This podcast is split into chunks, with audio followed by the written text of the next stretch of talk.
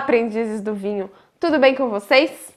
Voltamos com mais um vídeo aqui no canal e hoje falaremos sobre uma importante fase no ciclo da videira, a hora da colheita. A colheita é a época mais esperada pelos produtores e por todos os envolvidos no vinhedo. É nesse período que conseguimos observar todo o trabalho feito durante o ano todo e também podemos aproveitar a qualidade dos frutos para elaborarmos vinhos maravilhosos. A colheita aqui no Brasil já está acontecendo em diversas regiões, como São Paulo, Rio Grande do Sul, Santa Catarina, e algumas variedades de uvas que têm um ciclo mais tardio ainda estão finalizando seu processo de maturação e, você, e vão ser colhidas um pouco mais para frente. Mas como será que o produtor define a hora certa de colher as uvas? As uvas inicialmente passam por um período de crescimento herbáceo, que dura em média de 45 a 65 dias. E posteriormente ela vai passar para a próxima fase da maturação, que seria o verazion ou então o pintor, que é quando começa a mudar de cor as uvas.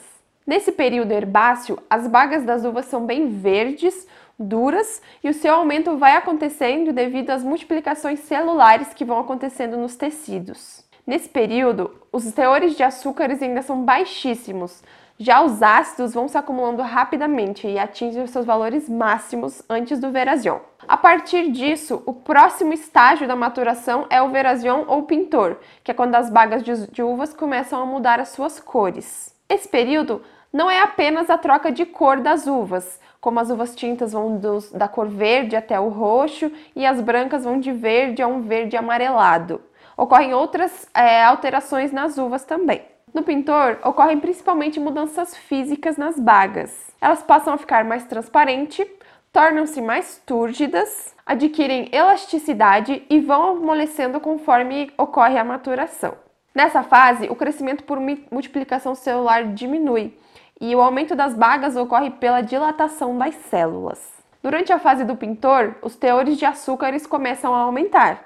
Já a acidez passa a ter a sua diminuição mais gradativa. A terceira fase desse processo é a maturação propriamente dita. Esse período vai desde o pintor até a parte em onde as uvas estão prontas para a colheita, que leva em média de 35 a 55 dias. Esse período vai variar de acordo com a região onde a uva é produzida. Na fase de maturação, as uvas vão amolecendo cada vez mais e a casca da uva vai perdendo cada vez mais a sua rigidez. A frutose e a glicose, que são os principais açúcares, vão aumentando cada vez mais e a acidez continua diminuindo. Durante a maturação, ocorrem diversos fenômenos em todo o processo ali da uva. O acúmulo de açúcares, diminuição de acidez, como já citei, a evolução de compostos fenólicos e compostos aromáticos, entre outros acontecimentos.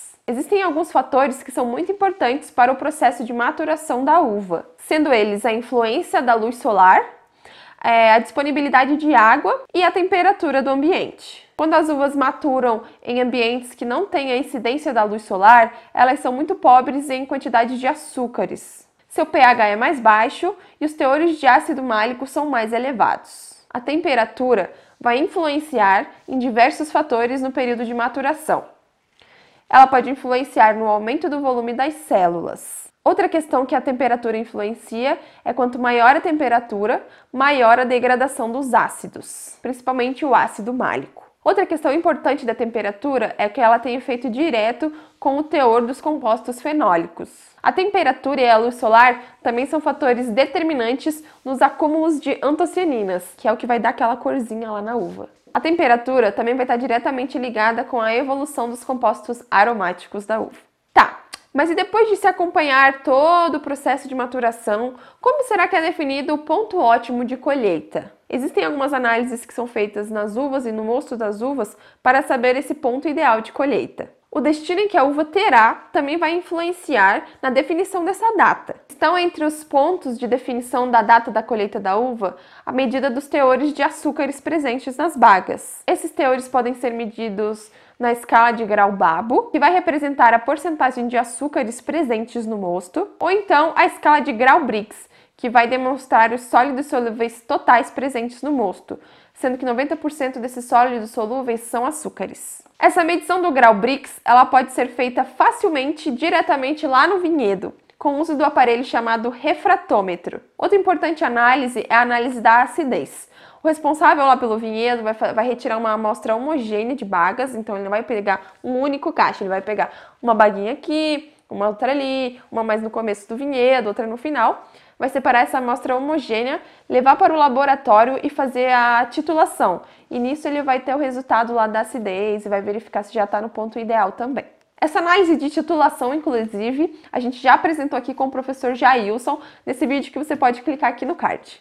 Outro teste que pode ser feito diretamente lá no vinhedo para verificar como é que está o processo de maturação e definir essa data é a degustação das bagas. Nela a gente consegue observar fatores como a evolução fenólica, evolução aromática e também verificar a textura da casca, da semente e da polpa, tudo isso junto com outras análises que devem ser feitas. Normalmente se usam essas e outras análises para definir a data da colheita. O responsável pelo vinhedo tem que estar atento a esses fatores e também com o clima, para não haver nenhum imprevisto na hora da vindima. Tá pensando que fazer vinho é fácil? Não é mesmo. Esse vinho que você está bebendo depende de diversos fatores, é, tanto trabalho no vinhedo, escolhas certas, manejo, clima, solo, é um monte de coisa. Então é isso, pessoal. Espero que vocês tenham gostado de saber como funciona um pouco desse processo de maturação e colheita da uva e como é importante a gente valorizar o trabalho que é feito no campo. E antes de finalizar o vídeo, se você tem intenção de comprar um vinho e não sabe qual rótulo escolher, por onde começar, me chama aqui no link da descrição,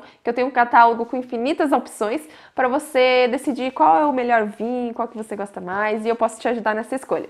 Como, por exemplo, esses dois vinhos. Aqui a gente tem um vinho Carmener chileno e temos também um vinho italiano, viu? Tem muitas opções de diversos países. Não esqueça de curtir, comentar e compartilhar esse vídeo. Um beijo e até semana que vem. Tchau! É aqui ou é aqui? É aqui. Aqui? Não, outra mão. Aqui.